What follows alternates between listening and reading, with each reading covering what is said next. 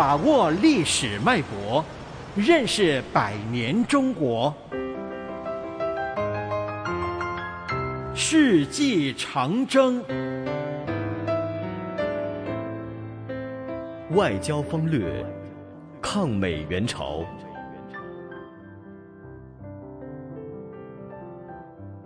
一九五零年十月一日，首都北京隆重集会，庆祝新中国成立一周年。面对欢呼的人群，站在天安门城楼上的毛泽东并不轻松。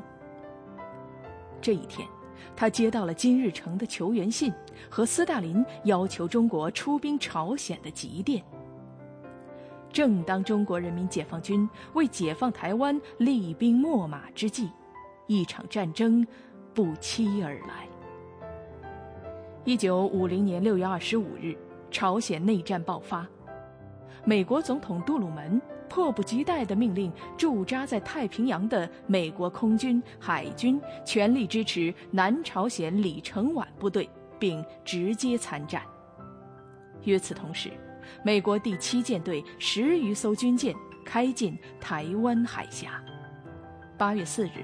美国空军第十三舰空队又飞抵台北空军基地，扬言将阻止并击退对台湾的任何进攻。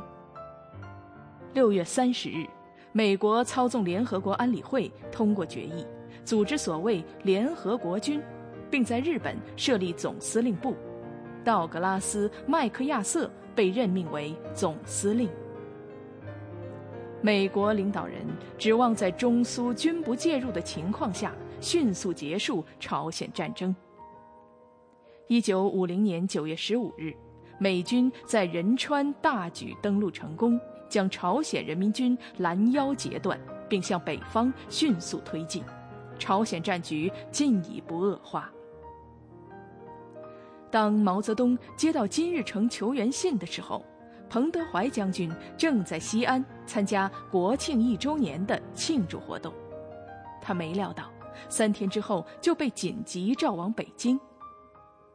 接连几天，毛泽东召集紧急会议，讨论朝鲜局势和对策。十月十八日，毛泽东最终下定决心出兵朝鲜。十月十九日。向来善于临危受命的彭德怀挂帅出征。一位战士在鸭绿江畔满怀激情地写道：“雄壮的号声回旋在长白山上，热血沸腾在战士的胸膛。我再一次深吸祖国自由的空气，怀着激昂的感情走向战场。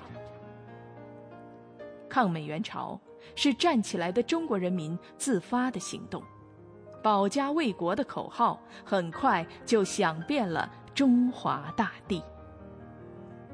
朝鲜战争是第二次世界大战之后在远东地区投入兵力最多的一次战争，敌我双方投入到战场上的人数超过三百万。中国人民最优秀的儿子。在建国仅一年的时候，与世界上最强大的对手进行了一场力量对比悬殊的战争，无数中华儿女把热血洒落在朝鲜的青山绿水之间。毛泽东的长子毛岸英，与无数烈士一样，葬在了异国的土地上。一九五三年七月二十七日。朝鲜停战协议终于在板门店签字，历时三年的战争终于结束了。新中国以推迟第一个五年计划的建设和解放台湾、实现祖国统一大业为代价，取得了抗美援朝的伟大胜利。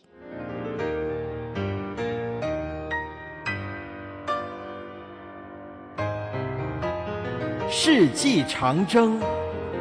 世纪长征系列活动筹备委员会，香港电台普通话台全力推动，教育局全力支持。